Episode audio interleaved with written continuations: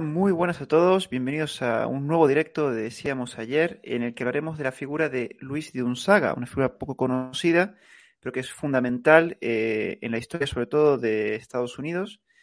Y para ello contamos con Frank Casorla, doctor en historia y presidente de la asociación Luis de Unzaga Historical Society. ¿Qué tal, Frank? ¿Cómo estás? Hola, encantado. Muy bien. Encantado de estar con vosotros y de poder tener, brindar esta oportunidad de poder dar a conocer a esta figura tan importante.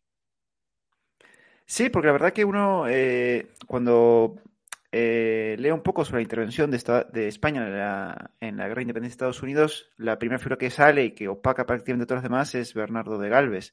Todo el mundo lo tiene, eh, todo el tema de la conquista, bueno, la toma de Pensacola, todo lo que él hizo. Pero eh, Luis Gonzaga también tuvo un papel fundamental en, este, en estos acontecimientos. Pero antes de llegar hasta ahí, un poco vamos a ver los orígenes. ¿Dónde empieza la historia de Luis Gonzaga? ¿De dónde, bueno, dónde nace este personaje? Luis Gonzaga, aunque tenga apellido vasco, porque su padre era de Bilbao, eh, bueno, su abuelo era alcalde de Bilbao, etcétera, o sea, la familia era vasca. La, la parte paterna era Luis Gonzaga Amézaga, era un apellido compuesto. Su tío era gobernador de Málaga y llegó a Málaga con su padre, eh, siendo sus tíos, sus dos tíos, gobernadores de Málaga, los marqueses de eh, Hurtado de Amézaga. Y por eso lleva él el apellido compuesto, porque su tío es el padrino de su padre. Bueno, eso por un lado.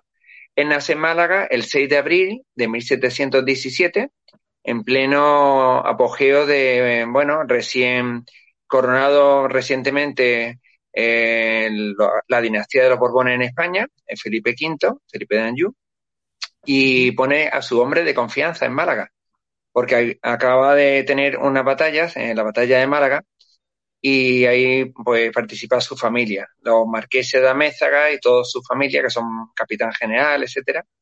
Entonces, pues, de hecho, su tío llegará a ser educador, el edecán o educador de Luis I, del el hijo de Felipe V y el, el, padre pues era el alcaide de la Alcazaba de Málaga y Gibralfaro y su abuelo materno que bueno eh, aunque no se conoce por el apellido Paniza algunas veces aparece Luis Dunzaga Mézaga Paniza ladrón de Guevara. Ladrón de Guevara muy famoso en Málaga y en Granada. Son una familia malagueña de Motril y Granada que es donde abunda. Y esa composición Paniza ladrón de Guevara pues su abuelo Luis también se llama Luis era el gobernador de las costas de Granada y Málaga. Entonces se llamaba el Reino de Granada.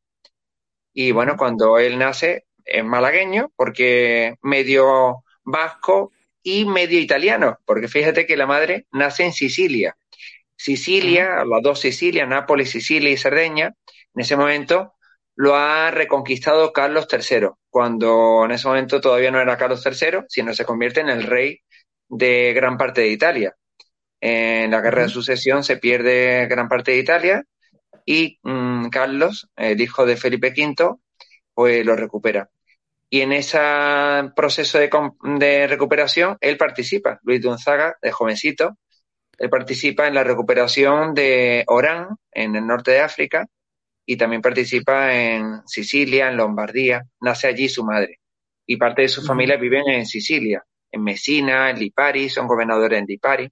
O sea que es un hombre español, eh, malagueño, de nacimiento, de, de función también, pero que es cosmopolita, como los españoles somos, pues ocupamos en muchas partes de los continentes, ¿no? Él está en Italia, visita el País Vasco varias veces, mmm, bueno, y después lo que estaba diciendo, ¿no? En América sobre todo, ¿no? Ahí donde hace, pues más de cuarenta y tantos años, cuarenta y cinco años está viviendo en América, en varias partes, y bueno, Está nada menos que en Cuba, Venezuela y Norteamérica, Luisiana.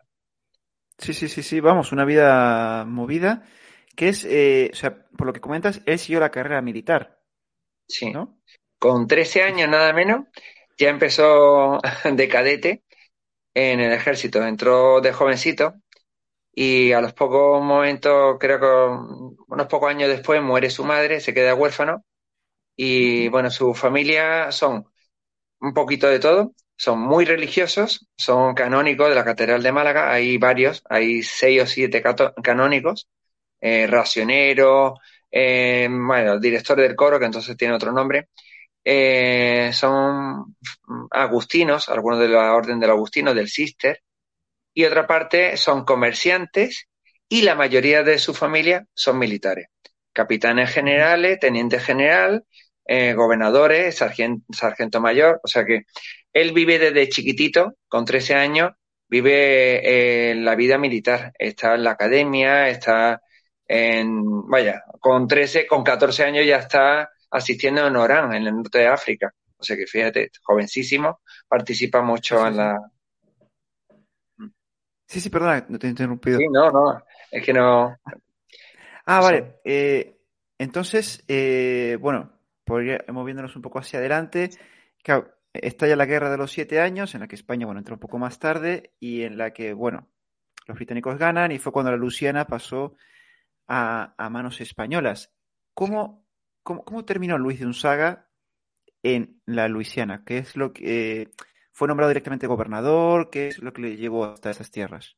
Bueno, fue, aunque parece que fue enchufado, porque lo típico dice, bueno, si son los padres eh, tan importantes, eh, el tío es marqués y el padrino del padre, bueno, está tan imbricado, bueno, incluso de la Inquisición, ¿eh? fíjate, sí, tíos suyos, tíos, abuelos y todo, eran importantes inquisidores, comisarios de la Inquisición.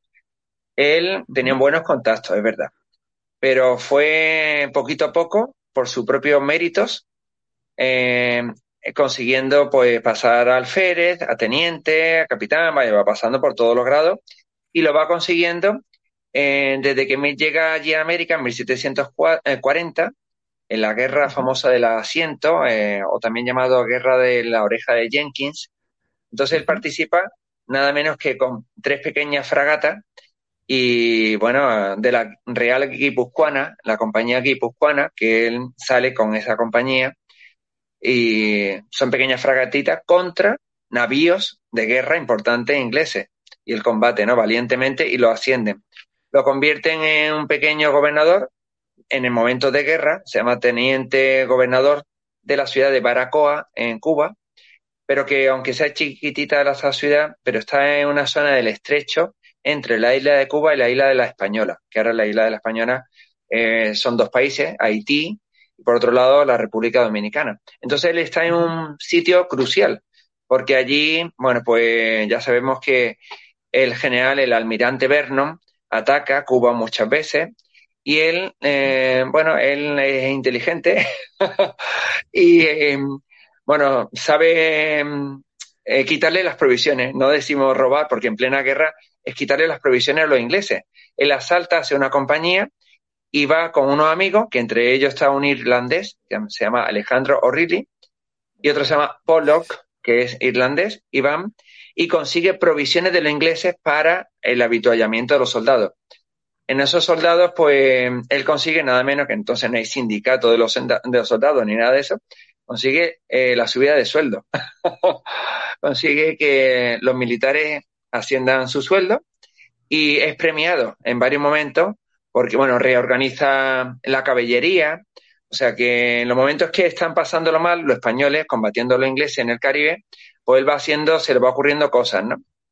Y le va premiando, eso aparece en su expediente militar, y con el tiempo lo consiguen poner de gobernador de Santiago eh, de Cuba. Bueno, antes pasa primero también por Camagüey, que entonces era eh, Puerto Príncipe. En ese momento era Puerto Príncipe, aunque no es una ciudad litoral, está en el interior, que se llama ahora Camagüey. Después pasará pues por Santiago de Cuba y finalmente pasará al regimiento de La Habana. Desde allí acompañará a Alejandro O'Reilly en un momento en el que, a 1768, cuando la Luisiana es eh, traspasada a España por los Borbones franceses, porque, como bien has dicho, en la Guerra de los Siete Años, España auxilió a Francia en el pacto de familia de los Borbones. Estaba España, Francia e Italia. Bueno, y en los Borbones. Y pierde España por haber ayudado a Francia, pues pierde la Florida. Bueno, las Floridas, porque entonces se incluía también Alabama y Mississippi. Y España, pues a compensación, eh, reciben la gran extensión de la Luisiana. que no es la Luisiana de ahora. La Luisiana de entonces ocupaba más de un tercio de los actuales de Estados Unidos, llegaría incluso metiéndose en su territorio la Luisiana española hasta parte de ah, Canadá. O sea, todavía si vemos en Canadá, en la parte de cerca de Calgary, Edmonton, eh, Manitoba, hay muchos municipios que tienen nombres españoles. Tienen nombre, a lo mejor García, no sé qué, municipios son así, ¿no? Nombres españoles. Y dice, bueno, pues, ¿por qué? Es? Porque fueron españoles, parte de Canadá. Y él, pues, para ser gobernador de Luisiana, mm, fue un poco mm, un proceso, ¿no? Porque estaba un hombre también muy inteligente, también andaluz, Antonio de Ulloa, de gobernador en ese momento, pero lo expulsaron. Aunque era muy inteligente, etcétera, fue uno de los descubridores del platino, del meridiano, etcétera, un científico. Pero en el tema diplomático, pues bueno, no era tan avispado o tan listo como Luis Gonzaga. Eh, por medio, cuando le expulsan a este gobernador, Antonio de Ulloa, que es sevillano, eh, bueno, pues unos sacerdotes católicos transmiten la noticia, la mala noticia, que se ha perdido que están expulsando, están expulsando a este gobernador español. Eh, al rey le llega la noticia, inmediatamente eh, Alejandro O'Reilly, que es de confianza, un hombre de confianza del rey Carlos III, pues coge, le dice en, el, en, ese, en esa emisión, en esa comisión especial, dice, prepara los mejores hombres de tu máxima confianza y, vaya, una cosa así como diciendo, los más inteligentes, recógelos y llévatelo y recupera la Luisiana. Y lo pone. Entre los más inteligentes aparece este hombre, aparece también Fernando de Leiva, que es ceutí, aparece también en ese, en ese contingente comisionado, aparece Tentor, Joseph Tentor, que aunque sea de origen austriaco, es español, nacido, vive aquí en, Toledo. Bueno, van un montón de una plantilla de los mejores, ¿no? Y entran por el estuario, eh, la desembocadura del río Mississippi, y en pocos días, en una semanita, pues ya han conseguido recuperar Nueva Orleans y Alejandro Riley va a, detrás de los cabecillas de la revuelta. Y entonces, pues de momento, provisionalmente, pro tempore, eh, deja eh, allí en Nueva Orleans, en el cabildo de presidente, no de gobernador, sino de presidente del cabildo de Nueva Orleans, deja a Luis de Gonzaga, que es su mano derecha. Él es coronel, que entonces ya sería general, y empieza a hacer cosas. Vaya, que no, aunque está Alejandro Riley mm, reconquistando, recuperando todos los territorios de San, Luis, etcétera, todo el norte de la Alta Luisiana, eh, Luis de Gonzaga ya en 1769, desde diciembre, está gobernando Nueva Orleans y empieza en enero, en febrero a hacer cosas, a hacer cosas como por ejemplo nada menos que las primeras farmacias. Las dos primeras farmacias de Norteamérica, pues las crea él. Hemos encontrado en el Cabildo, en el archivo del Cabildo de Nueva Orleans, pues hemos descubierto nuestro equipo de la Louis Gonzaga Historical Society, bueno, la Sociedad Histórica Louis Gonzaga, hemos descubierto pues que hay un museo en Nueva Orleans, el Museo de la Farmacia, que ellos dicen, los norteamericanos, que está la primera farmacia de 1804. Y hemos descubierto que no, que los documentos aparecen de 1770 y en enero y en febrero del 70 se da las licencias. Él aparece dando licencias a estos señores, a unos farmacéuticos. Y eso, por tanto, claro, es verdad que no son, norte, no son de Estados Unidos, son las primeras farmacias de Estados Unidos, pero sí hay que reconocer son las primeras farmacias de América septentrional o América Norteamérica, vaya. Por tanto, yo creo que hay enriquecimiento a ese museo que hemos escrito, todavía no nos ha respondido, pero vaya, el museo ya sabe, por lo menos, que la farmacia, ese museo que existe en, ese lugar, es muy antiguo, que es incluso anterior a ellos que decían. En ese momento también crean, perdona, a lo mejor si me enrollo un poquito porque es que me apasiona el tema. Yo he investigado muchos temas, pero este, este tema ha sido una súper novedad para nosotros. Nosotros llevamos ya, bueno, yo me doctoré en el 2003 y ya llevamos unos cuantos años investigando, publicando libros sobre otros temas, pero esto ha sido una pasión porque cuando estaba en Estados Unidos, eh, hace ya 12 años, pues de repente dije, bueno, aquí está el camino español que va desde San Agustín, Florida, hasta California, todo el camino, el real camino español, hay muchos nombres españoles, Y dije, bueno, fíjate. Y bueno, fue cuando empecé con la curiosidad de encontrar eh, el nombre de Luis Gonzaga en la Malacapedia. Solamente aparecía una pequeña ficha de Luis Gonzaga. Estaba mal la fecha de nacimiento, de función, ponía muchos datos erróneos. Entonces me, me llamó la atención que un hombre con apellido vasco, pues fuera malagueño. Y fue, me descubrí que, bueno, que en realidad eran sus dos apellidos que ponía Luis de, Luis de Unzaga y Meizaga, en realidad son los apellidos paternos, ¿no? Bueno, su padre se llama Luis, de, bueno, se llama Francisco Antonio eh, de Unzaga, Mézaga y Aperribay, o sea, súper vasco, ¿no? Y bueno, los vascos son muy, muy a favor de los Borbones, porque eh, fueron una clave eh, para que se uniera el ejército español y francés, porque el paso pasarían las tropas de la guerra de sucesión por ahí, pues entre Navarra y País Vasco francés. Entonces, son de mucha confianza para los Borbones. Y bueno, Luis Gonzaga crea nada menos que el, es el pionero del libre comercio por el río Mississippi, en 1770. Y es todo un plan, porque va descubriendo datos, datos, datos, y dice, bueno, ¿y cómo puede ser que crea las primeras farmacias? Después, poco después, las primeras escuelas bilingües, públicas, en 1771. Y potencia libre comercio, que a principio, fíjate, en, una enciclopedia, la Larousse, eh, decía, ponía eh, contrabando, que Luis de Unzaga eh, permitió el contrabando por Mississippi. Dijo, bueno, eso está, tiene que estar mal. Lo han tenido que coger de otra traducción inglesa, es free trade. Free trade no es contrabando, es libre comercio. Aunque bueno, algunas veces se traduce así. Entonces, bueno, fui encajando piezas y veía que encontré cartas directamente él a Carlos III. O sea, mm, no a través del virrey o el capitán general, sino él escribía directamente a los ministros, al rey, porque Carlos III tenía mucha confianza en esta familia y en él, sabía de su valía, era un hombre ilustrado, eh, aprendió idiomas, sabía francés, sabía inglés, incluso parece ser que sabía un poquito de alemán, o sea que el hombre era políglota. Y ese tipo de personas, también el, el, antecesor, eh, Ulloa, era un hombre muy inteligente. Carlos III empleó personas que eran de su confianza, mm, piensa que pensar que no tenían internet, no tenían teléfono, no podían controlarlo, o sea que eran personas que hacían las veces del rey, los virreyes, er, eran las vicis reyes, ¿no? En este caso no era el virrey, pero tenía un territorio enorme, ingente. Y para controlarlo, él le dice, Su Majestad, no tengo población. ¿Me permite eh, que están entrando comerciantes irlandeses que son de la fe católica, algunos de otra variante, porque son acadianos, son franceses, son alsacianos, hablan alemán, pero bueno, eh, lo respetan a usted. Bueno, lo dicen con otras palabras. Dice, eh, son súbditos, quieren ser súbditos españoles porque ellos mm, van a pagar los impuestos, vaya, tiene otro nombre, los impuestos de esa época, y bueno, vaya, se comprometen a ser españoles. Entonces todo eso se lo va explicando a su Alteza, a su Majestad. Y la verdad es que el rey se comporta muy bien porque es el primer territorio español donde se permite el bilingüismo y se permite una, un grado muy alto de tolerancia, ¿no?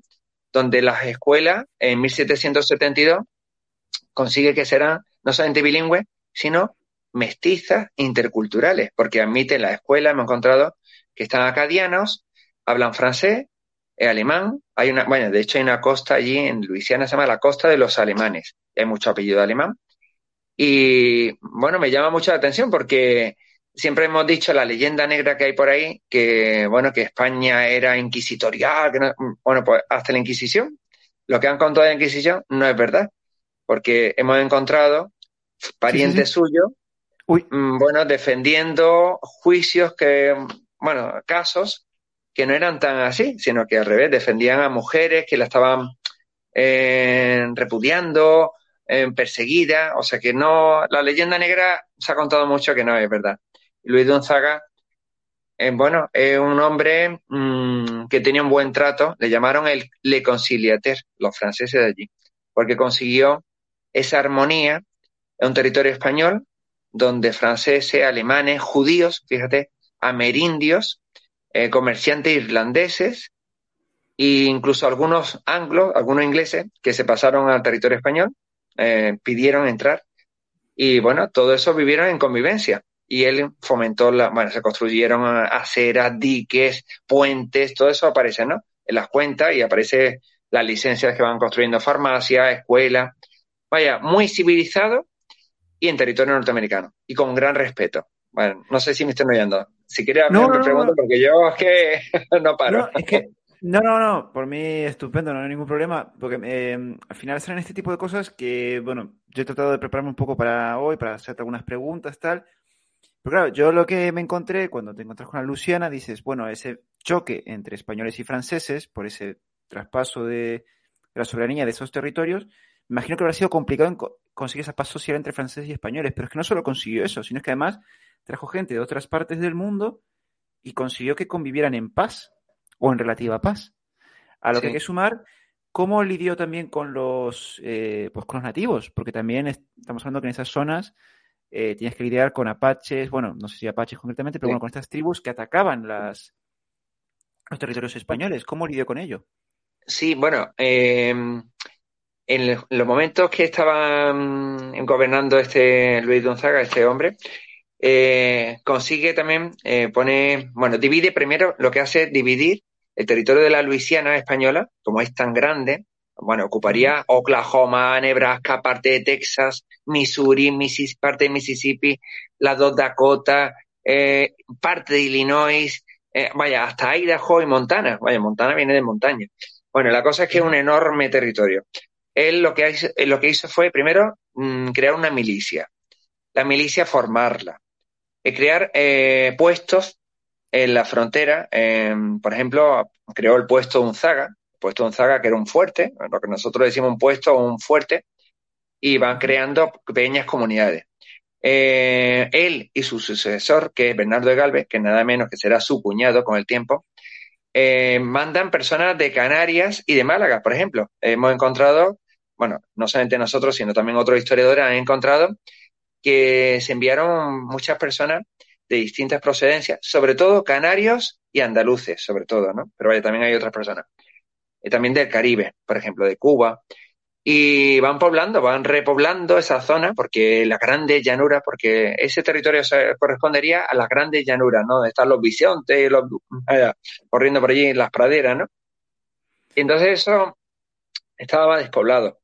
Él fomenta ese comercio, atraer se convierte, convierte el río Mississippi y sus afluentes, el Ohio, el Kentucky, el Tennessee, el Missouri, vaya, muchos ríos que son afluentes del río Mississippi, los convierte no en frontera, sino en eje de comercio. Y algunos de los que estaban rebeldes norteamericanos, pues aprovechan el río para, oye, para recibir medicamentos. O sea, reciben esa quinina, es una planta que le viene bien, eh, muchas cosas que van recibiendo, harina, por ejemplo, fíjate que consigue también harina de, hasta de Marruecos. Él habla hasta con el rey de Marruecos, el sultán.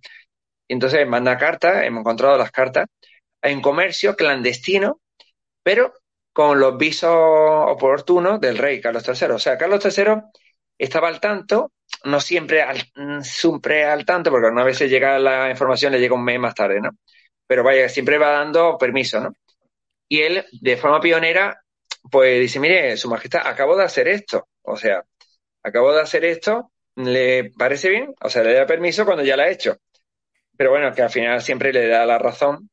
Y bueno, incluso después los ministros de Indias, entre ellos está el hermano, bueno, el tío de su propio cuñado, el José Galvez, que también es malagueño, e incluso otros ministros, eh, Aguirre, hay muchos ministros que dicen, bueno, sí, lo está haciendo bien, ya que son otras palabras, van diciendo que son palabras antiguas y todo es muy ilustrado con letras. y la verdad es que eh, la convivencia no solamente está entre los españoles, sino también, como has dicho, entre los franceses y españoles. Por ejemplo, hay un momento, hemos encontrado un conflicto entre los capuchinos. La orden de los capuchinos, pues tienen, son capuchinos y también hay unos cuantos franciscanos que están allí en Luisiana y él, pues, dice, dice, mira, ni tú ni tú, aquí como no, no hay obispo en este momento, el máximo de la iglesia en ese momento es él. O sea, él está bajo la autorización total y, del rey y dice, mira, los de los capuchinos franceses, pues al final lo que hace, los manda a un lado, al norte, al otro los capuchinos españoles los, lo dejan en el sur, y dice, mira, no os peleéis, mira, conciliación también. Bueno, hay conciliación de todo tipo, ¿no? Me he encontrado conciliación, por ejemplo, eh, los cabecillas de la revuelta, que algunos de ellos eran masones, eran nada menos que el venerable y dos vigilantes, eh, los tres cabecillas principales de la logia masónica de Nueva Orleans, pues él los libera, los saca de la cárcel. Dice, bueno, eh, bueno, realmente no son asesinos, lo único que habían hecho es opinar. Oye, se habían ido incluso esto, ese venerable maestro y, y vigilante se habían ido a Francia a pedir auxilio diciendo que bueno, que los españoles que se habían portado muy mal, que no le dejaban el comercio con Burdeos. Y él dice, bueno, pues ya está, solucionado. Tenemos comercio con Haití, con Martinica, con Guadalupe, que son territorios franceses. Por tanto, volvemos a tener comercio con Francia. Entonces él, bueno, eh, consigue, le manda una carta al rey diciendo, mire usted, de esta manera vamos a tener más impuestos, vamos a recibir más dinero a estos franceses criollos, o sea, criollos franceses, van a estar contentos y encima le vamos a introducir el idioma español porque las escuelas van a ser públicas y van a ser para sus hijos escuelas públicas, español, inglés, ah, o sea, inglés, no, español, francés. Bueno, con el tiempo es verdad que será también inglés, serán trilingües con el tiempo. Entonces, es muy interesante. Sí, sí, porque no solo son escuelas bilingües, sino también trilingües. O sea, ya es un... al final del periodo español, en 1796-97 ya son, ya introducen los tres idiomas, ¿no? Bueno, y al final en 1803, cuando ya se entrega, eh, se quedó a Francia durante una semana y Francia será la que se ve, se lo venda a Francia, o sea que diga, Francia será la que se lo venda a Estados Unidos, ya por una semana, vaya. Mm, en ese momento, porque Napoleón, ya sabemos la historia de Napoleón Bonaparte, pues le pide eh, ese préstamo hipotecario que tenía España por la, eh, la batalla del Cabo de San Vicente, antes del Cabo Trafalgar, pues bueno, España debía una ayuda de Francia y bueno, de la manera de compensar es que recuperan ellos la Luisiana y se la venden a Estados Unidos por 5 millones de dólares. Es una pena, pero hay un momento eh, en el que se le, bueno, se, le llama el Día de las Tres Banderas y todavía se conmemora allí en San Luis, en Nueva Orleans, y se levantan las tres banderas, la española, la francesa y la de Estados Unidos, porque hubo un día de homenaje a las tres banderas. Bueno, y hay tres flores de lis que representan los Borbones y todavía están allí en Luisiana y en Nueva Orleans y en San Luis, en todos esos sitios, en Arkansas. Entonces, es bonito recordar que, bueno, que los españoles se, no, se han olvidado de la historia de España, ¿no? Pero en las raíces de Estados Unidos está España mucho más que incluso que Francia. Francia participó, es verdad, pero sobre todo este hombre que, que es de origen malagueño, vasco-italiano, malagueño, porque los españoles somos así. Fíjate, Picasso, Pablo Ruiz Picasso, de origen italiano también un poquito. Pablo Ruiz es malagueño, pero también. Entonces, nosotros somos transcontinentales, somos filipinos, somos de todos los países, de todos los continentes. Los españoles somos así. Sí, sí, sí. sí.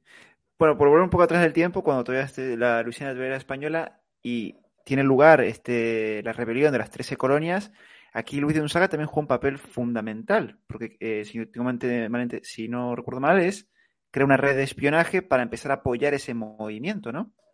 Sí, él, bueno, como he dicho antes, eh, empezó a gobernar allí en 1769, en diciembre, pero ya propiamente como gobernador de toda la Luisiana en 1770. Y eh, bueno, en ese especie de plan, porque si vas viendo toda la cronología de su biografía como gobernador y toda su documentación, te das cuenta que detrás hay un plan. Hay un plan secreto que es ayudar clandestinamente con comercio libre eh, que los irlandeses que están rebeldes, porque muchos norteamericanos en realidad son de origen irlandés y son católicos y están rebeldes a los británicos, bueno, a los ingleses. Están los irlandeses y los ingleses, los dos son británicos en realidad.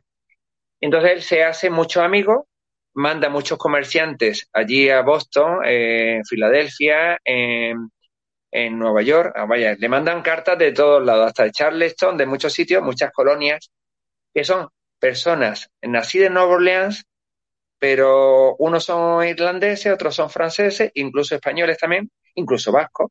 Hay un primo suyo, los Cardoqui, los Cardoqui, que su abuelo era Tomás de Unzaga Cardoqui, montó una empresa y la empresa que crea, su abuelo con su familia, con sus primos y todo esto, los Amézaga, es la empresa Unzaga Amézaga Cardoqui.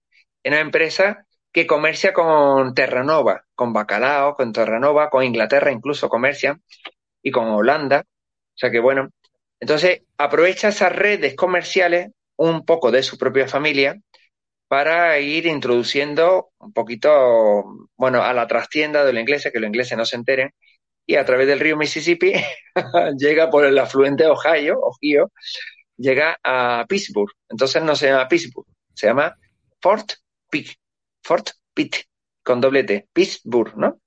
Bueno, pues, y allí eh, va llegando todos los suministros que él mm, en realidad se lo, se lo han requerido, porque él ha creado la línea de comercio, pero en un momento dado, el 22 de mayo de 1776, eh, a esa ayuda que él está prestando, bueno, él va dejando que los barcos norteamericanos rebeldes, entre comillas, pues dejen, recojan aprovisionamiento en Nueva Orleans. Los ingleses se lo critican, le mandan cartas, Thomas Gage, Thomas Gay, el gobernador de las 13 colonias, y le dice, mire, eh, que me he enterado que están recibiendo los americanos allí a nuestros súbditos norteamericanos, a lo de las 13 colonias. Y dice, bueno, tenemos solidaridad, hospitalidad, tenemos también nosotros con todo el mundo, ¿no? Y si hay un día de, mal tiempo en la mar, tenemos que dejarle pasar. Entonces, le va dejando y hay habituallamiento de forma secreta. Y a partir del día 22 de mayo de 1776, esa carta, hay un documento en el archivo de India tanto en español como en inglés, que dice una comisión de Virginia, le dice, escriben, bueno, personas muy importantes como Patrick Henry, que es uno de los fundadores, padres fundadores de Estados Unidos, y que es presidente de la comisión de Virginia, le dice, eh, mm, le, solicita socorro, le pide socorro, habituallamiento, por favor, que usted, vaya, sabemos de su gran gentileza, entonces él le dice, de momento, lo que tengo aquí a mano, aquí en mi almacén, se lo concedo.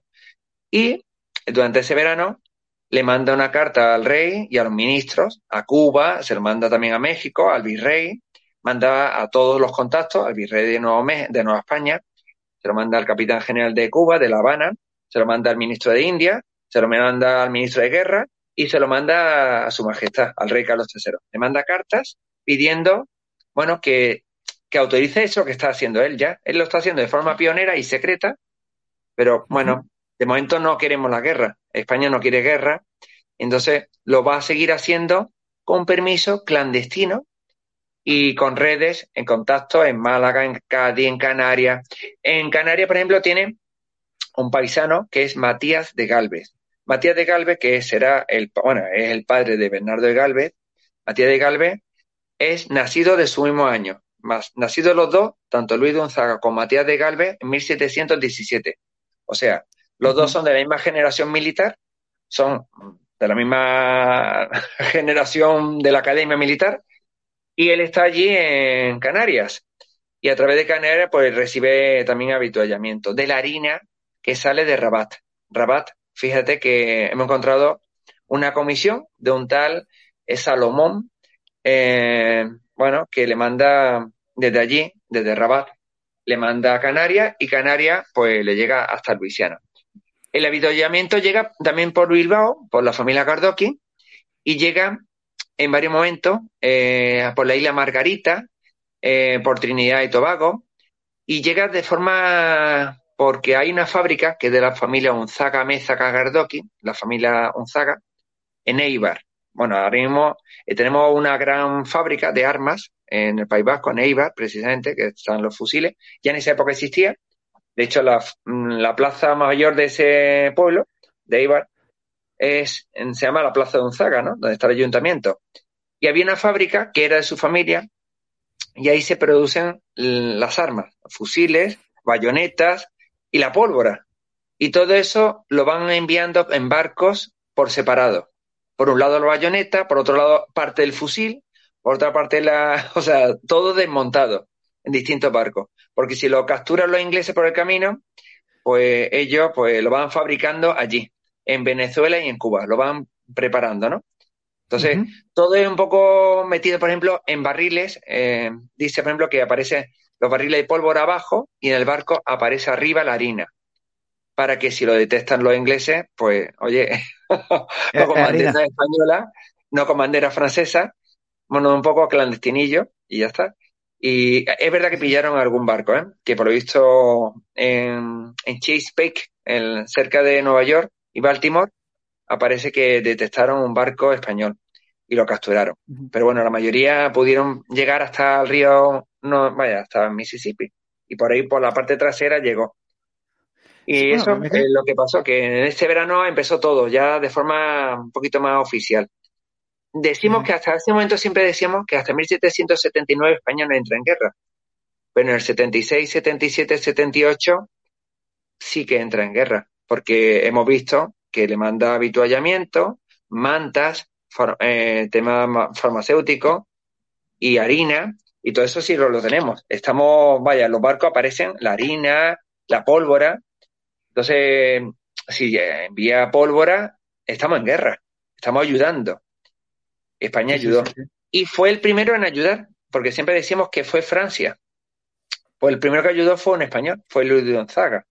Es verdad que su familia tenía contacto en Francia, nada menos que su primo, el hijo de este gobernador de Málaga, es el marqués de Hurtado de Amézaga.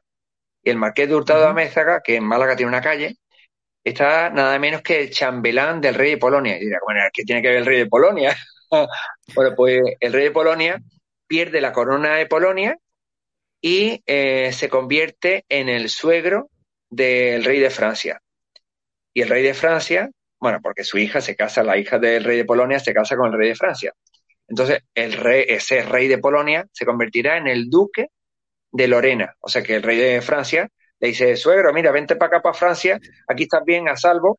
Y allí en Alsacia, Lorena, pues lo pone de duque, muy importante, y empieza a trabajar la enciclopedia. Y aparece por su corte, en la corte de Nancy, aparece Voltaire, Montesquieu, Rousseau, y carteándose con todos esos, aparece Amézaga.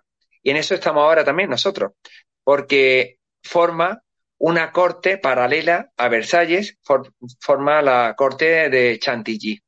En Chantilly y también Nancy pues hay grandes tenientes generales como este marqués. Este marqués no es un marqués normal, es teniente general.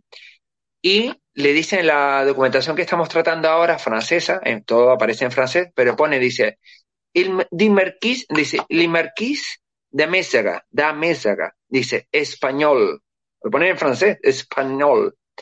Y es curioso que hay un cuadro allí en Chantilly de este marqués, con la casaca eh, con la chaqueta em, de San Clos, que es roja, vaya, porque es un hombre gentil del rey, es muy cercano al rey, y, aparece en las conversaciones de la tertulia literaria allí en Francia.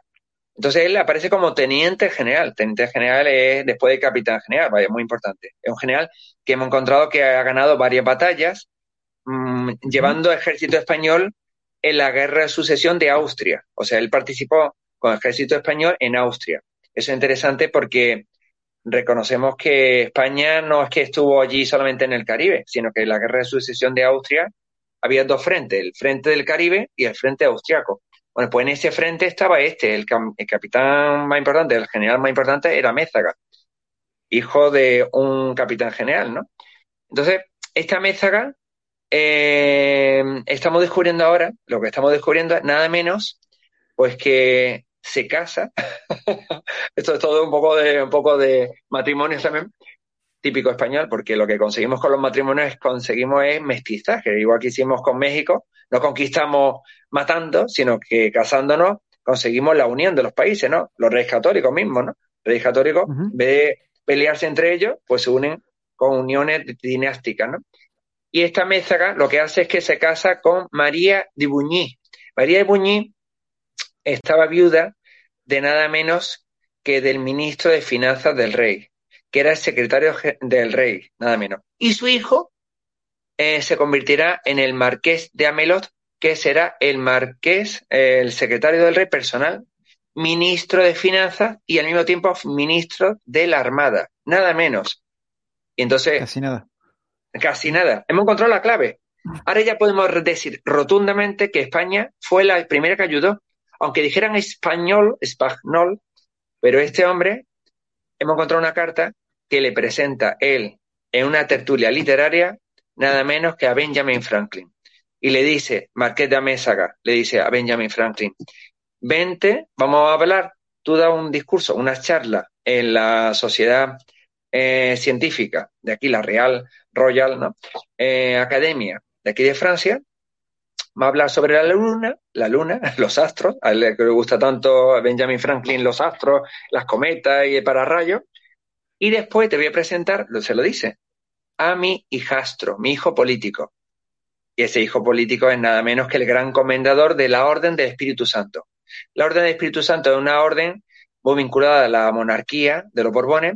Es una orden donde para pertenecer a esa orden tienes que ser católico, es creyente, eh, algunos dicen que está vinculado con los templarios. Bueno, la cuestión es que es una orden mm, religiosa, es como si fuera la orden de Santiago, pero aquí en vez de en España, allí es la orden, la orden más famosa allí en Francia son la orden del Espíritu Santo y la orden de San Luis. Este Amézaga está en la orden de San Luis y su hijastro es el gran comendador de la orden del Espíritu Santo. Y dice que aparece tomándose una cena. Después dice, bueno, y después vamos a ir con mi familia, te voy a presentar a mi esposa, bueno, bueno, no a mi esposa, dice, vamos a tener una tertulia familiar, de hecho, tiene hasta 14 encuentros con Benjamin Franklin, o sea, muchos encuentros, y además los tienen fechas, que hemos encontrado, fechas que se repiten. Por ejemplo, el 23 de abril, bueno, pues el año que viene, el 23 de abril tenemos otra cena. Y el 4 de julio, pues el 4 de julio, o sea, cada tres meses se van viendo.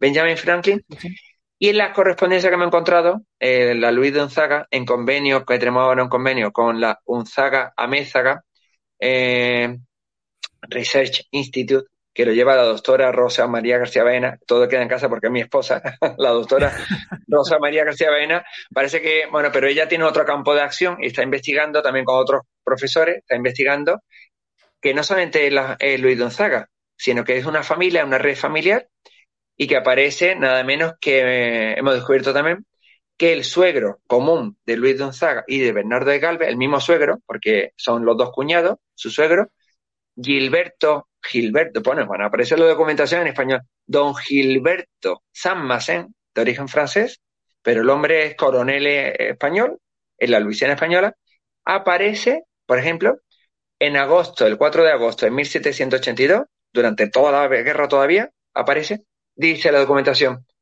en la reunión con el ministro Jay, John Jay, el ministro Aranda, y dice, aparece de repente eh, el señor don Gilberto San Macén. Bueno, pues Gilberto San Macén, con un mapa de América septentrional, demarcando los límites en los grandes lagos, el lago Michigan, el río Mississippi, esta, Florida, ya está demarcando el futuro de Estados Unidos. O sea, en ese mapa, en plena guerra, son negociaciones secretas, pero está la documentación. Está entre la correspondencia que existe entre Aranda y John Jay. Hemos encontrado eso. Y está en Estados Unidos, en la Congress Library, y aparece ese documento de don Gilberto San Macén, el suegro de Luis Gonzaga. Fíjate que es curioso, que es más joven que él. Luis Gonzaga era más veterano, es más mayor. Era el cerebro, el cerebro de toda la red es Luis Gonzaga. Entonces, este, impresionante. Impresionante porque sí, sí, sí, habla, habla, que no... No, no, porque, claro, todo esto tenemos que pensar que en aquella época, claro, como tú habías dicho antes, no hay teléfono, no hay internet, y este hombre consiguió organizar todo esto, y no solo esto, sino que la red familiar de este hombre tiene una influencia brutal, porque si están esas negociaciones eh, secretas con el, ese incipiente país que estaban haciendo, la influencia de esta familia tiene que ser brutal, eh, tanto en España, como tú dices también, y aparte, tal vez también en Francia, en esos círculos, claro. Sí. Es que eh, es una pena porque por lo que ha pasado después de la historia, en otro acontecimiento, que si la guerra de Cuba, que si no sé qué, a España se nos ha dejado en la trastienda, cuando realmente era la mayor hegemonía del mundo. estaba en todos los continentes, hasta en la Antártida estaba España. Entonces, siendo la mayor potencia, eh, no podemos obviarlo. Podemos decir, ahora mismo pues puede ser que esté en, otra, en otro ranking España, ¿no? Pero en ese momento era la campeona. Y Francia en realidad no es que estuviera por encima de España, sino en algún momento eran colaboradores, pero de igual. Vaya, no España por debajo, sino España estaba por lo menos igual. Incluso a veces, en algún momento, pero en el tema de mar, España estaba por encima de Francia. En tema de eh, naviero, en tema de mucha más experiencia, España, ¿no? Mm, entonces, es penoso que la historia se vaya cambiando cuando los documentos están ahí. Los documentos están ahí. Y se han escrito los norteamericanos con un trato exquisito, porque le dicen His Excellency. Le llaman, bueno, le mandan Washington, George Washington, Robert Morris, bueno, hasta 18, una cosa así, creo, no me acuerdo si son 17, 18, mm, grandes mm, padres de, Estados Unidos, eh, Patrick Henry, eh, eh, Lehman Hall, hay muchos de los padres fundadores de Estados Unidos que le escriben a Luis Gonzaga diciéndole His Excellency. Y eso es como diciendo su excelencia, es como reconociendo que él era no un gobernador normal, era capitán general después de La Habana, fue una autoridad a la hora de llegar los acuerdos. Los acuerdos, bueno, es que me he saltado, porque hemos saltado a 1782, hemos saltado de 1776 a 1782. Os hemos pasado toda la guerra y hay que contar una cosa que él inspiró el nombre de Estados Unidos, de América. Eh, eso te quería preguntar, sí. Sí. Sí, sí, sí, dime. Bueno, entonces, que en este verano, en septiembre, el 4 de septiembre de 1776, él escribe cuando recibe peticiones de ayuda y hay un general de Estados Unidos, el general Charles, o sea, Carlos Lee, como los pantalones Lee, lee, ¿no? pues le pide ayuda. Le dice, eh, bueno, le pide otra vez socorro. Mire que necesitamos pólvora, necesitamos ayuda. Y él, bueno, otra vez ayuda y vuelve a pedir otra vez emergencia a Cuba y al rey Carlos III. Pero mientras tanto, lo que tenga en almacén, allí en calle Conti, en calle Chartres, que tiene dos almacenes, de momento lo que él tiene en los almacenes reales, él lo va ayudando. Él va haciendo lo que puede, ¿no? Y de momento le contesta. Y en esa carta le dice, eh, por supuesto, Carlos, fíjate, le pone Carlos, no Charles, le pone Carlos, Lee, eh, coma, general de los Estados Unidos americanos. En ese momento, en el 4 de julio de 1776, ellos asimismo se autodenominan, se denominan 13 United States. O sea, no se llaman Estados Unidos de América, sino 13 Estados Unidos. Los 13, 13, 13, como recordando las 13 colonias. Porque, bueno, pero parece ser me lo ha escrito un historiador norteamericano, me ha escrito un mensajito diciendo, bueno, qué gran visión eh, este Luis Gonzaga, que ya tenía visión no solamente que fueran 13, sino que iban a ser más, efectivamente, porque su suegro, que él lo manda allí a las negociaciones secretas, a París, efectivamente llega al plano y ya demarca y esa ayuda española con Bernardo de Galvez, su cuñado, que en ese momento llegará a ser su cuñado durante la guerra, conquistará Pensacola, conquistará parte de Alabama, Kentucky, Tennessee, hasta con Fernando de Leiva, que también es medio malagueño porque su madre es de Antequera, pues Ceutí malagueño. Bueno, conquistan parte del río Ohio, llega a la batalla de San Luis y se, bueno, y siguen, ¿no? Y fíjate que ahí, después, en un momento dado, eh, los habitantes de Kentucky solicitan, solicitan ser españoles, ¿no? O sea, ha sido provisionalmente conquistado por la, el contingente español, sobre todo por Bernardo de Galvez, que era un joven valiente, y este territorio, que había sido sobre todo de los amerindios, le llamaban Indiana, territorio de los Cherokee, territorio de Tennessee, pero no estaban los británicos, estaban los amigos suyos, porque claro, piensa que antiguamente, antes, el río Mississippi, en los tiempos franceses, antes de que fuera español, el río Mississippi no era frontera, sino que la Luisiana eran dos partes, el oeste y el este. Y la parte este, los franceses, con el Tratado de Versalles, el Tratado de París, en 1763, se lo ceden a los británicos. Pierden parte del Canadá y pierden también esa parte del río Mississippi hacia el oeste, hacia el este. y la parte oeste se lo ceden a los españoles. Entonces, los amerindios que hay a ambos lados tienen buen acuerdo entre ellos y saben francés. Esos amerindios hablan francés, habían vivido en territorio francés. Entonces siguen comerciando por el río Ohio, el río Kentucky, el río Mississippi, el río Tennessee. Entonces, él aparece en documentación diciendo que, bueno, que le da caballos, le da pólvora, incluso los viste, le pasan uniformes, porque Gardoqui pasa uniforme. O sea que al final los amerindios son amigos, son pueblos aliados de los españoles y de los franceses. Por tanto, al final, al final eh, lo que han hecho es ayudar a las trece colonias. Eso sí está reconocido por Estados Unidos. Lo que pasa es que es una pena que la ayuda de España se ha dejado como ínfima, mm, como si fuera pequeñita y a partir de 1779, de forma pequeñita. No, no. España ayudó, fue los primeros en ayudar, porque Luis Gonzaga fue el primero que se le solicitó ayuda y lo hizo no de forma privada, lo hizo, es verdad que lo hizo con su familia, su red familiar, pero lo hizo como gobernador representante español de la Luisiana española. Por tanto, si era el gobernador, no lo estaba haciendo de forma privada y mm, esa ayuda hay que cambiar la historia. Hay que reconocer que España ayudó desde el principio a Estados Unidos. Falta una torre, la torre catedral de Málaga, no sé si lo sabe. La catedral de Málaga le falta una torre. Ah, no lo sabía. ¿No, lo sabía? Pues su proyecto tiene dos torres y una de las torres está sin terminar, la parte de arriba.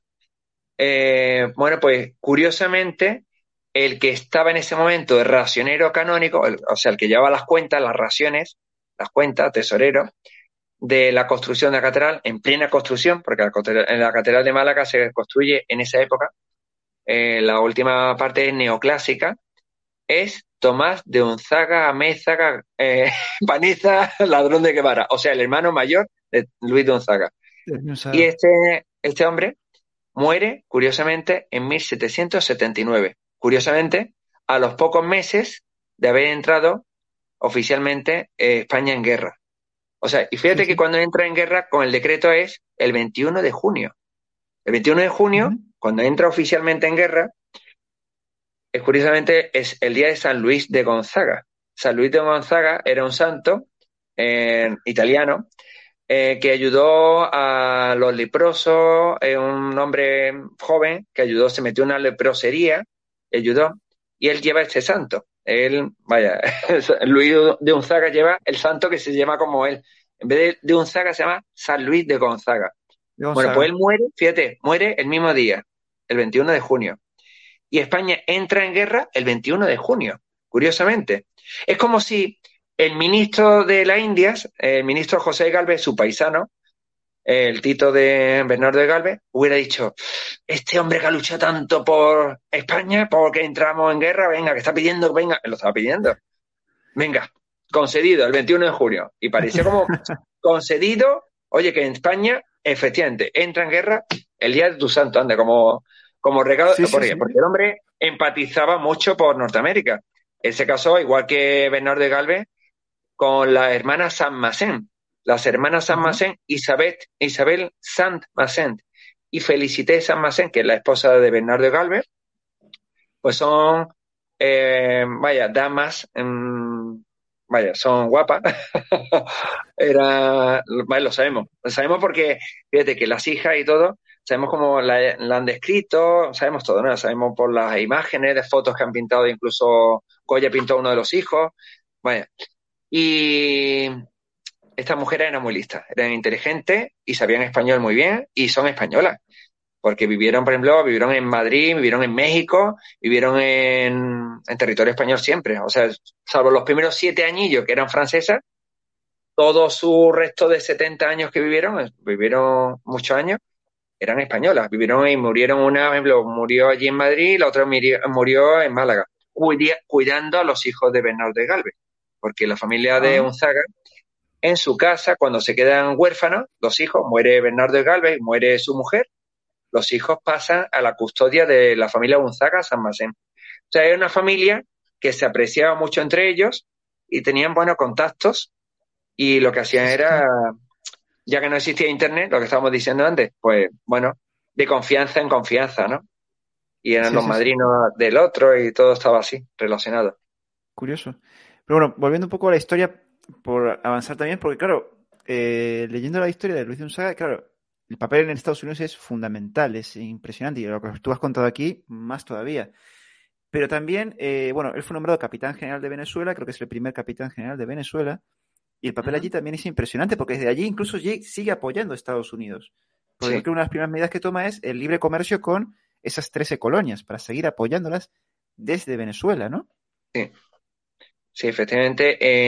bueno, en 1776 fue nombrado capitán general de Venezuela. Bueno, primero fue eh, nombrado gobernador de Caracas en 1776 pero él todavía no se marcha.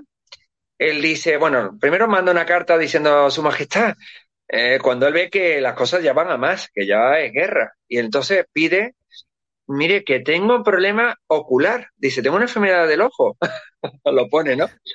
Eh, probablemente mm, tendría problemas desde la guerra del Caribe, de la guerra del asiento.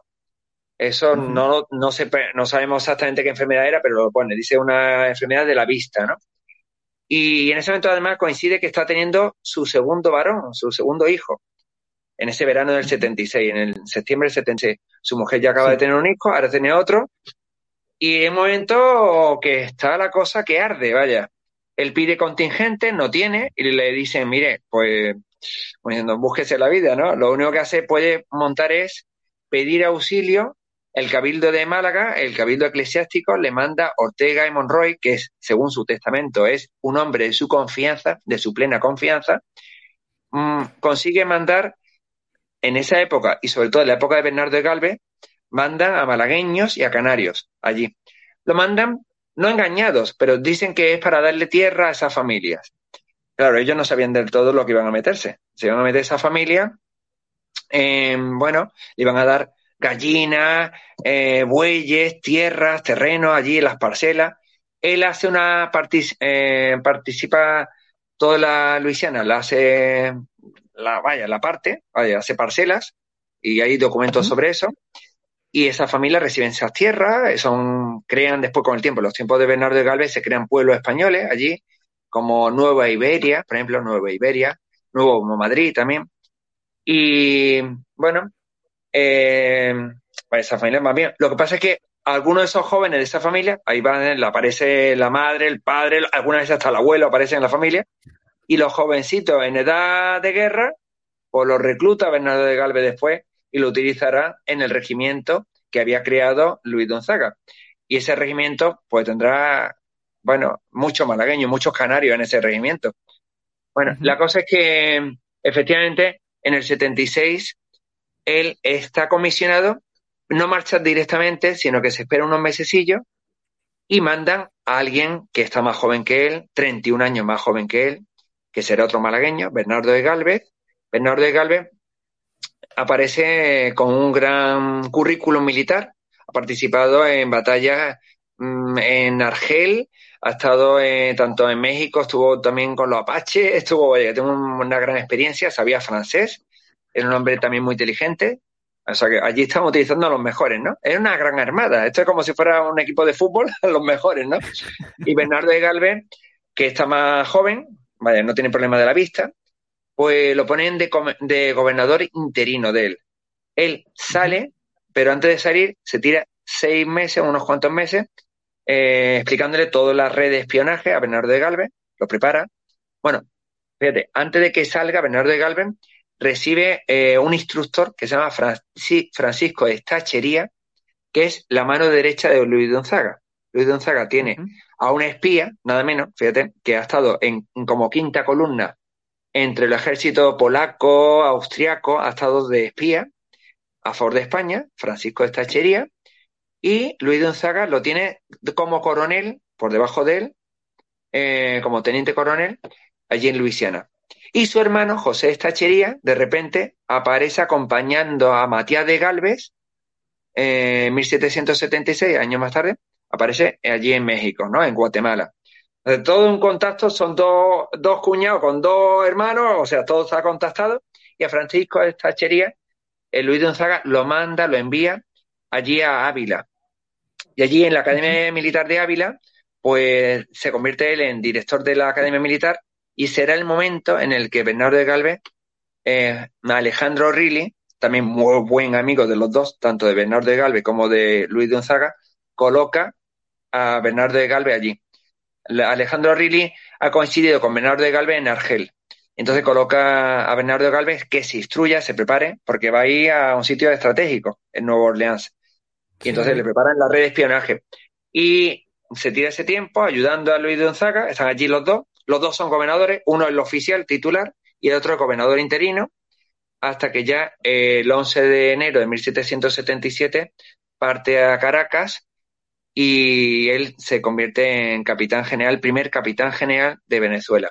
Venezuela no será solamente como ahora Venezuela, sino que él será el que reunirá mucho más territorio, por ejemplo, la Guayana, eh, parte de Surinam, eh, Trinidad Tobago, la isla Margarita, varias islas de Sotavento, también pequeñas islas menores de las Antillas, e incluso un pequeño territorio del Amazonas, eh, vaya, del río Amazonas, le llaman la Amazonia venezolana, bueno, pues todo ese territorio eh, se convertirá en la gran, en la Capitanía General de Venezuela.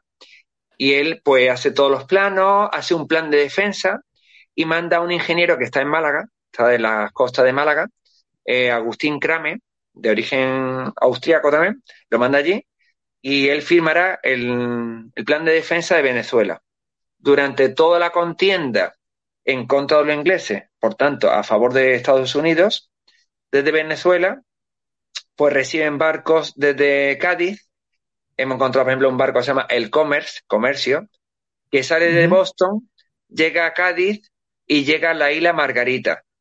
Eh, después pasa por Puerto eh, eh, Cabello, pasa por Maracaibo y bueno, va parando y hemos encontrado pues ese comercio que tiene de cacao, de varias cosas, y le llevan harina y varias cosas de alimentos a los norteamericanos. Además, lo, explica muy claramente y es con libre comercio. Eso es muy interesante porque, fíjate, Venezuela ayudó de forma, en tiempos españoles, Venezuela ayudó a Estados Unidos. Y este gobernador no era un gobernador cualquiera. Este hombre tenía contactos desde Venezuela, desde Caracas, tiene contactos pues con el rey, con gobernadores norteamericanos de, de Williamsburg, le mandan cartas o sea que es muy interesante. Mm, la verdad es que, lo que me he dicho antes, ya llegan las armas fraccionadas, le llegan, o sea, el fusil por una parte, le llega la pólvora por otro lado, y todo eso lo hace allí, En, Venezuela. O sea que Venezuela, él estuvo de 1777 hasta 1782. Después se convertirá en capitán general de La Habana. Sigue teniendo contacto con Venezuela, estando en La Habana. Y allí en La Habana tendrá nada menos que toda la ayuda ya final, el, final de la guerra. Y ahí recibirá, que eso es muy importante, a William IV, que en ese momento era William, duque de Lancaster. O sea que sería como si fuera el segundo príncipe, el príncipe de Gales y el segundo príncipe de Inglaterra, que después se convertirá en rey. Será William IV. Y él lo recibirá un poco a principio como una reunión secreta, pero al final hay documentación que dice que bueno, que le está ahí varios días enseñándole La Habana, le enseña el fuerte y le pone hasta pirotecnia, le pone fuegos artificiales, lo recibe como un rey, vaya, le dice, Su Majestad, le dice en el discurso de Luis Gonzaga, dice, este es el día más feliz de mi vida, mm, que se ha dignado Su Majestad inglés a venir aquí a La Habana, él como capitán general, él en su residencia de capitán general, lo recibe. Por supuesto, su mujer está presente, además lo pone también que su mujer está presente, Isabel de San Macén, en esa reunión, y aparecen todavía eh, los almirantes ingleses, eh, aparecen los españoles, aparecen varios, Solano, aparecen muchos, y esa reunión es muy importante porque ahí se determina el intercambio de prisioneros. Es una reunión preliminar de la paz. Y eh, cambian, intercambiarán las Bahamas por Florida, nada menos. La Florida eh, occidental lo ha conquistado, lo ha reconquistado su cuñado Bernardo de Galvez. O sea, Pensacola, Móviles. Pero la parte oriental todavía no. La parte oriental, San Agustín, todavía está terminar por conquistar. En la ciudad de San Agustín se resiste, porque tiene un fuerte muy bueno, muy interesante, que es el fuerte de San Marcos, conquistado y hecho por los españoles, pero está en manos británicas. Entonces él será el que conseguirá con el tiempo mandar un contingente español y reconquista San Agustín, a pesar de esa paz, pero los británicos se resisten. Y todo eso simultáneamente estaba en paralelo a lo que estábamos diciendo antes, su suegro allí en París negociando, su primo en París. O sea que desde París está su suegro y su primo trabajando. No pensemos que son los franceses, solamente ellos, no, no, españoles en París están trabajando para conseguir la paz. La paz hay un tratado, eh, o sea, los preliminares, me he encontrado espías, espías tan interesantes como un nombre que se llama Pierre-André Gargaz. Este Pierre-André Gargaz lo citan en la historia de las Naciones Unidas. Hay un, hay un antecedente que es de la historia de un espía que está trabajando en la red suya, en la red de Amézaga y de Onzaga, y aparece, fíjate, me he encontrado cartas también con Benjamin Franklin, y dice en el portal de la residencia Benjamin Franklin en París. Dice, encuentro en el portal eh, en la casa, en la misma, en el hall, en el lobby, ¿no? Le llaman.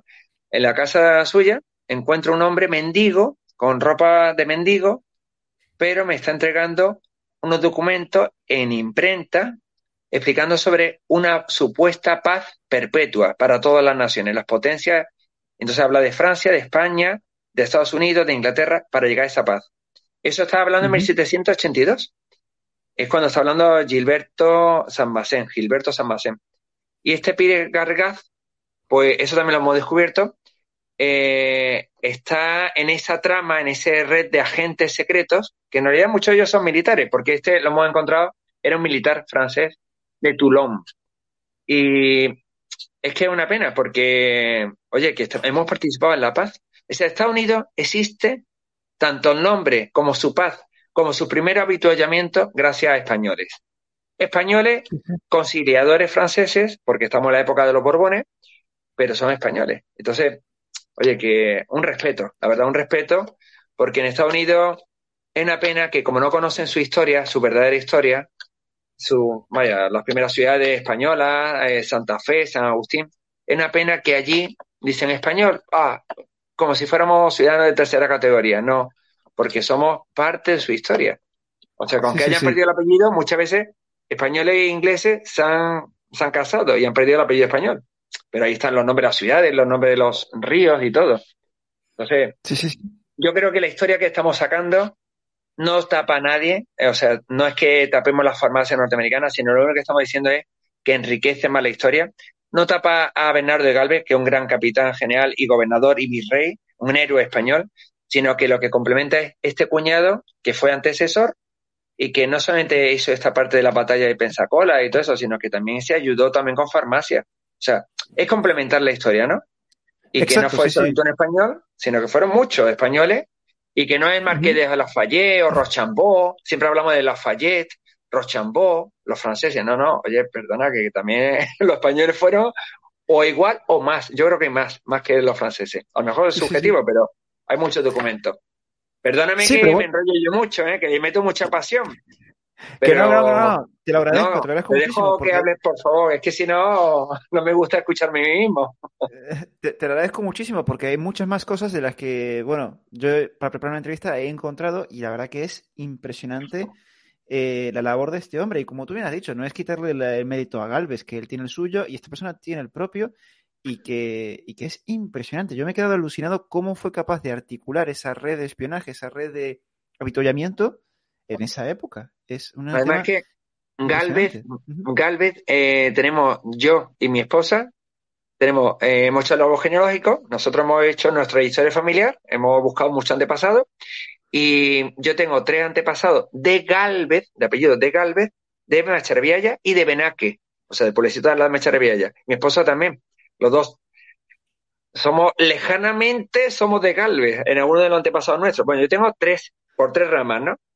O sea que Galvez para mí, vaya, súper. Em, vaya, fue el primero que conocí. Yo primero conocí a Galvez, a Bernardo Galvez, porque la profesora de mi tesis doctoral y antes profesora de la facultad, Marion Reder es pionera, es ella una de las pioneras en buscar la vida de Bernardo de Galvez y toda su familia, la familia Galvez San Macente.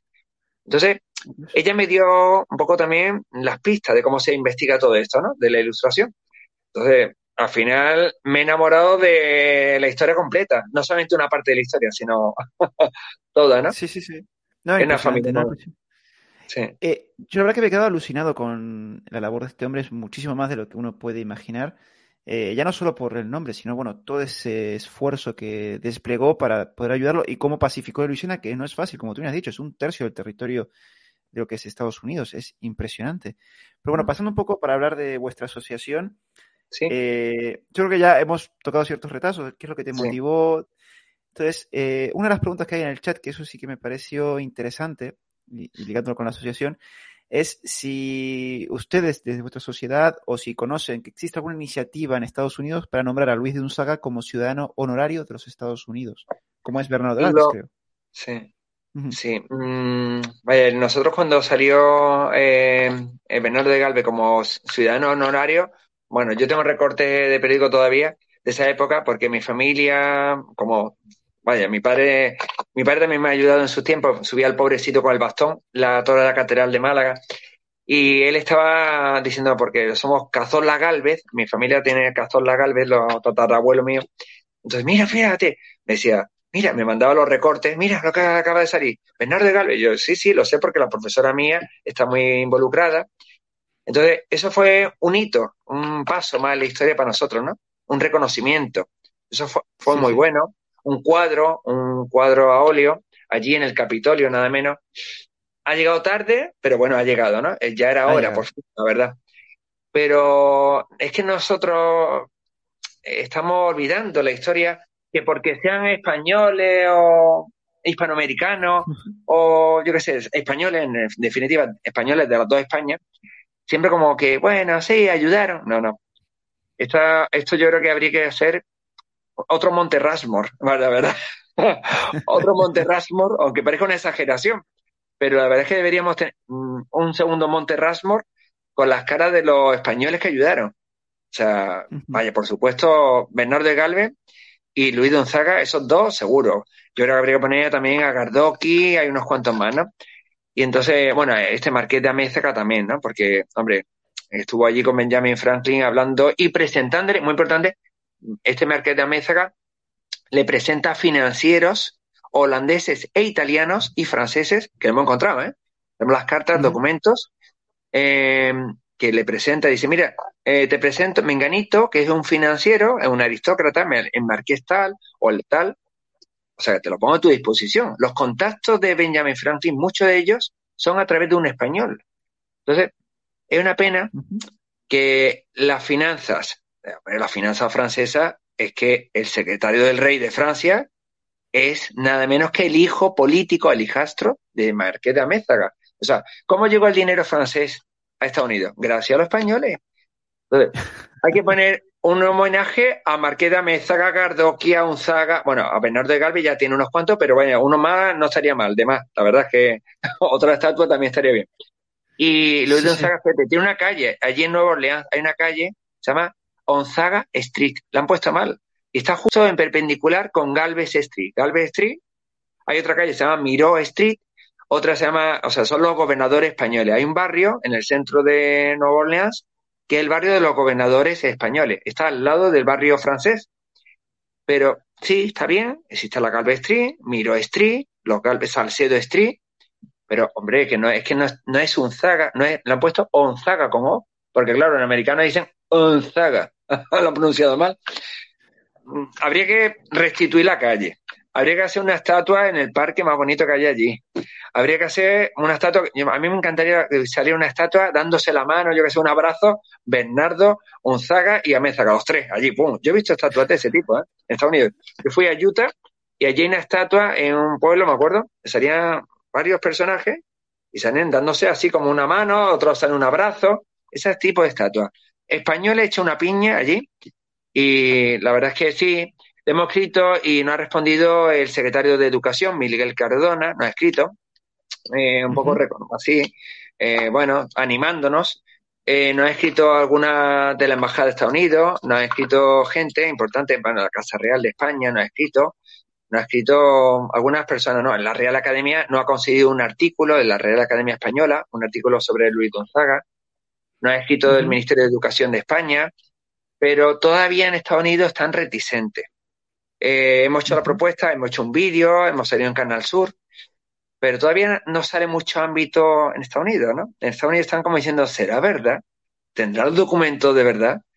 Lo tenemos, fíjate, tenemos los documentos en español y en inglés, y algunas veces hasta en francés. Eh, hay documentos tanto allí en Nueva Orleans como en la Library Congress, en Filadelfia, hemos encontrado documentos, bueno, tenemos amigos, la verdad es que tenemos una gran ayuda, tenemos muchos voluntarios, una red de voluntarios, amigos nuestros, que están enviándonos documentos desde Bruselas. Hemos descubierto, fíjate, documentos de Unzaga en Bruselas. Hemos descubierto documentos en, Alemania. Fíjate, en, alemán, ¿eh? O sea, ponen Luis de Unzaga en alemán. Lo ponen Ludwig, Ludwig eh, Unzaga, eh, pone gobernador. Bueno, eh, es interesantísimo. ¿Cómo puede ser que aquí en España estaba olvidado bueno, le pasó lo mismo a Bernardo Galvez. Bernardo de Galvez, hasta que llegó la profesora esta Marion Reder y unos cuantos más investigadores muy buenos, este Manuel Olmedo, eh, vaya, hay unos cuantos investigadores muy buenos, hasta que no se han puesto a sacar esos documentos de Bernardo de Galvez, antes no lo conocía nadie, no salía en ninguna enciclopedia ni nada. Fíjate, en esa época ya aparecía eh, Luis Gonzaga, pero poquito, ¿no? De, salía como que era contrabandista, permitió contrabando, ¿no? Hay que intentar que nos reconozcan en Estados Unidos, es verdad. Pero la verdad es que no tenemos muchos contactos, no tenemos los suficientes contactos que llegan allí, porque claro, parece ser, nos han dicho algunos amigos, se tiene que ser norteamericano, de allí, residente allí y con grandes contactos. Es una pena, lo seguiremos. Nosotros somos muy, pertinaces, somos muy constantes. Nuestro amigo, y estamos, la Luis Gonzaga Historical Society y la Unzaga Mezaga San Masen en Research Institute, que tiene un nombre muy largo, pero porque lo que queremos es abarcar la familia, ¿no? Esos tres, ¿no? Esos tres apellidos. Y lo que queremos es que, oye, que no solamente Luis Gonzaga, es una familia, una red familiar y que se reconozca. Lo bueno es que allí los vascos en Estados Unidos están bien considerados. Hay museos vascos y ellos creen que los vascos son franceses solo, ¿no? Perdona, es que los vascos son españoles franceses. Entonces, al final tienen que aceptarlo, lo tienen que aceptar sí o sí. Yo me acuerdo, fui al, aeropuerto de Salt Lake City, en Utah, y allí tiene, hay un museo en Pocatello, en Idaho, otro museo vasco en, vaya, en Las Vegas, en Reno, en, California tiene un museo vasco. Digo, bueno, pero vascos hablan solo de las partes francesas. Y este Luis Gonzaga, eh, bueno, pues a ver si ya por fin a ver si por lo menos lo reconocen como, no sé, lo ponen una vez como si como fuera francés, lo ponen Louis de Unzaga. Bueno, menos de una piedra, pero bueno, poquito a poco. Sí, sí. Esto es lento, pero como somos pertinaces y constantes, conseguiremos, aunque fíjate, de momento no tenemos ni subvención. La Luis Gonzaga Historical Society, con el tema del COVID, pues solicitamos, por ejemplo, varias cosas todavía la administración va muy lenta. Bueno, las cosas de Palacio van despacio, como dicen. Sí, va muy lento. Nosotros de momento no tenemos, vaya, todos hacemos las cartas, los papeles con membrete, con todas las imágenes, todas las cosas que hacemos, los vídeos, que verás por ahí algunos canales, bueno, hemos hecho dos canales, todas las cosas las hacemos sin, vaya, ni un céntimo, recibimos de ninguna administración, de ningún tipo, ¿no? Entonces, bueno, eh, bueno, somos funcionarios, somos profesores, no necesitamos realmente dinero, lo haríamos sin afán de lucro, merece la pena. Lo que sí necesitamos es apoyos, divulgador.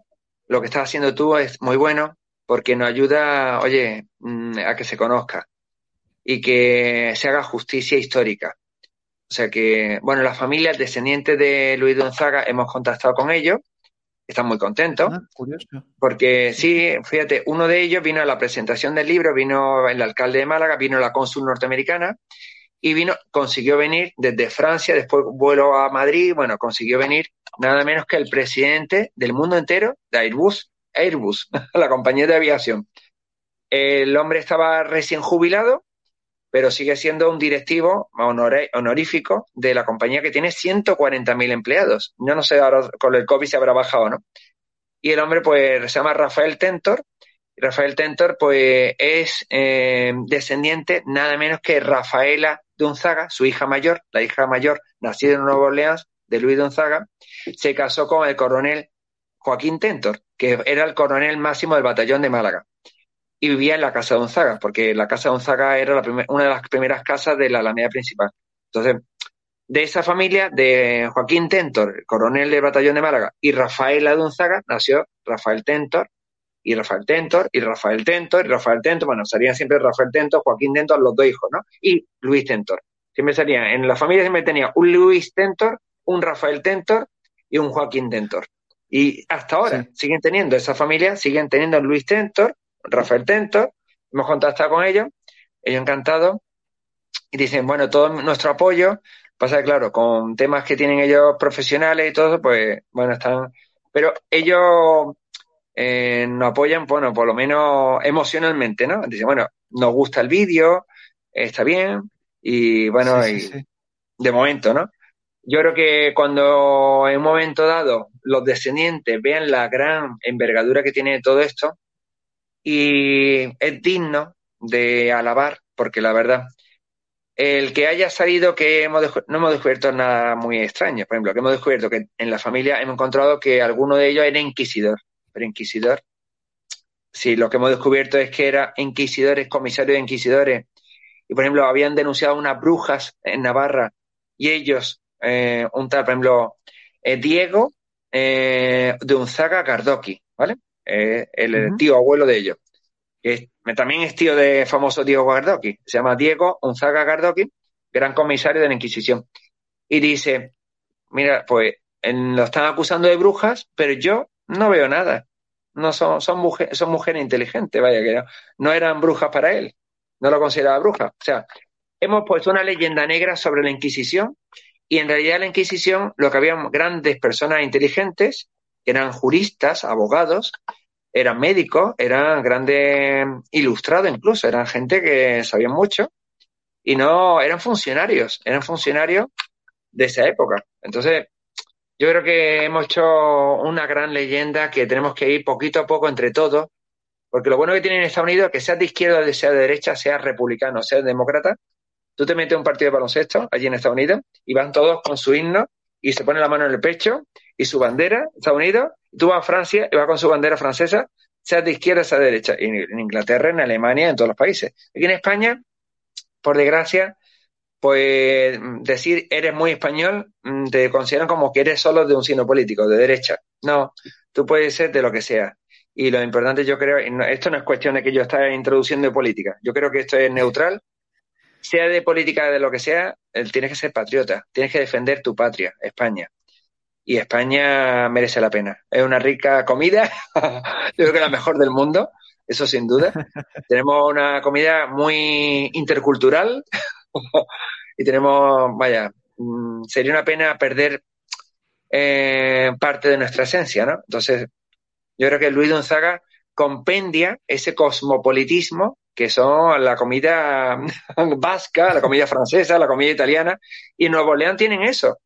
Eh, yo estuve una vez en un restaurante muy bueno allí en Estados Unidos, comiendo con unos amigos, me dice, vamos a tomar una sopa de Nueva Orleans. Y dije, bueno, pero si esta sopa parece, vaya, comida de marisco y todo, parece una comida española. Eh, es que es verdad, es que la comida típica de Luisiana desciende de los españoles.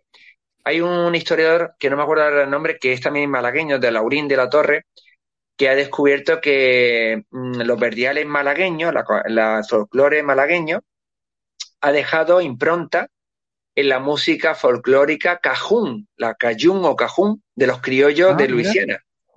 Y bueno, le han dado hasta un premio a este señor, a este compañero, historiador. Entonces, es muy interesante. Todo lo que haga otros historiadores sobre este ambiente nos viene bien a nosotros, a la Luis Gonzaga Historical Society.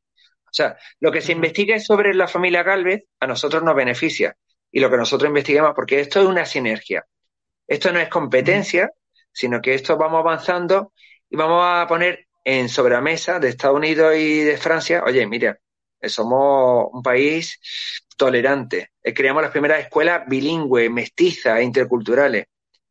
Y ya está bien de, de decir poca verdad, sino hay que decir toda la verdad completa. Entonces, bueno, perdona, perdona, este punto de vista, que a lo mejor no sé si estáis de acuerdo. Yo creo que es un punto de vista que compartimos por lo menos los de la Luis Gonzaga, que queremos que España, oye, que sea reconocida no solamente por su comida buenísima, sino también por el legado que hemos dejado. Por ejemplo, tú te vas a Estados Unidos y la palabra acequia viene en los diccionarios cultos, Asiquia, acequia allí en Estados Unidos existen algunas palabras.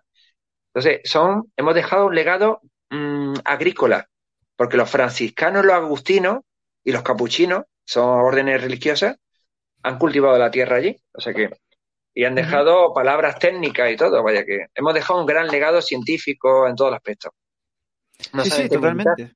sí. sí, sí, totalmente, ¿no? Es impresionante. A mí lo que eh, te da pena es que, eh, como tú bien has contado, en esa experiencia que, esa poca experiencia que tienes en ese contacto con Estados Unidos, eh, sean reticentes a aceptar que, bueno, que parte de su legado, parte de sus raíces eh, es española y que, no sé, me, resulta chocante, pues, bueno, si, si está ahí, si, si, ha colaborado, está documentado, está aprobado, ¿por qué esa reticencia, no?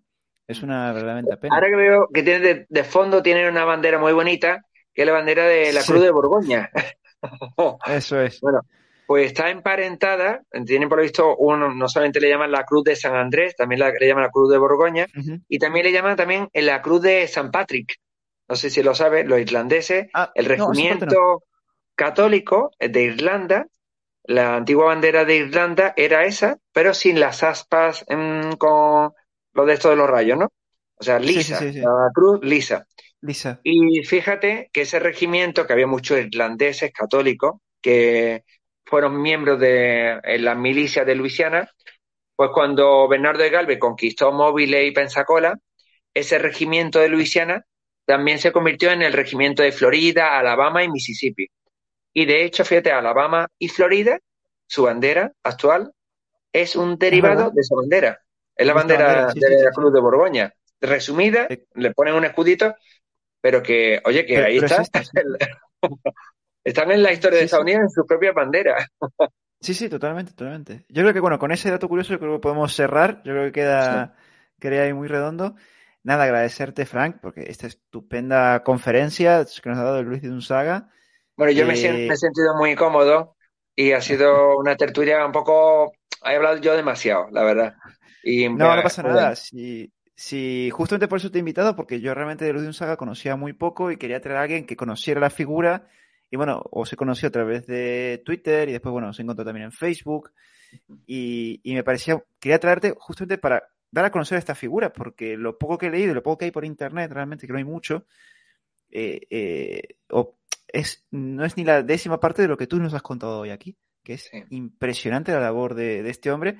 Y como tú me has dicho, merece un reconocimiento eh, tanto en España como en Estados Unidos, porque no, no sé si llamarlo padre fundador, pero sí fue uno de los precursores que permitió que Estados Unidos naciera.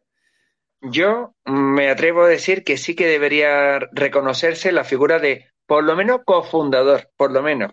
Lo que pasa es que todavía no está reconocido y aunque se ofendan los norteamericanos, yo mm, creo que se lo merece. Y, y no solamente él, sino Bernardo de Galvez. Son cofundadores porque han colaborado ese prefijo co han colaborado en la fundación de Estados Unidos. Por tanto, tarde o temprano lo conseguiremos. Conseguiremos ese reconocimiento legal y justo, ¿no? Se lo merecen, la verdad.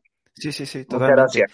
Muchas gracias, de verdad. No, a ti por tu tiempo, por compartir tus conocimientos con nosotros. Y espero que en, otra ocasión, pues, vaya, tú me hagas las preguntas a lo mejor más determinadas. Por ejemplo, vamos a hablar de la época de Venezuela, vamos a hablar de la época de Cuba, o yo qué sé, ¿no? O yo qué sé, o algo, algunas preguntas y yo, es que claro, he querido contar un poquito todo, un, picoteo. Pero tenemos muchos detalles muy curiosos, pero vaya, hasta de la sobrina que se casa con Menganito, que una sobrina se va de la casa, se va con un norteamericano y vuelve a la casa y pide perdón al padre. Bueno, tenemos muchos hasta cotilleos, ¿no? Porque vienen las dotes, vienen los... Sí, tenemos muchos cotilleos de documentos, de documentos, que eso es lo bueno. Lo que estamos contando no son novelas históricas, sino está documentado con archivos y es fruto de 11 años de trabajo. Así que muchas gracias por la oportunidad que hemos tenido de intentar sintetizar algo y, y que bueno, que el blog, eh, que diga el canal que está llevando, pues que siga muy bien. Que muchas gracias. Sí, bueno, te lo agradezco. No, sí que te invitaré de vuelta porque sí que me interesa mucho la etapa de Venezuela, que la hemos tocado por encima. Eh, Pues me parece que es una etapa también muy interesante eh, de la vida de este hombre, porque aparte es que fue el primer capitán general de, de Venezuela. Nada, no tampoco quiero hablarte mucho más tiempo. Invito a la gente a seguir a, la Luis de Unsaga Historical Society, que no me salía el nombre, en Twitter, aparte con ese nombre, y también en la página de Facebook, que ahí veo que estáis poniendo al día lo, lo, que estáis haciendo. Invito a toda la gente a seguirlos, porque realmente vale la pena y hay que apoyar estos proyectos que están reivindicando nuestra historia, nuestro legado, no solo aquí en España, sino también en el extranjero. La verdad que eh, nosotros somos los que tenemos que darte las gracias a ti porque estás invirtiendo tu tiempo sin buscar lucro para poner a hacer justicia, como te he dicho, hacer justicia histórica a este personaje. Muchas Nada, gracias. Frank. Eh, agradecértelo y a, también agradecer a muchísima gente. Gracias por estar con nosotros y nos vemos en el próximo directo. Hasta la o próxima. vamos a etiquetar o etiquetamos para que también vamos a difundirlo eh, el vídeo, ¿no? Bueno, sí, sí, sí. Ahora el bueno, sí, sí. Eh, ahora, ahora, hablamos fuera de cámara, sí, pero no hay ningún problema. Sí, sí. Nada, muchas vale, pues gracias y hasta la próxima. Gracias.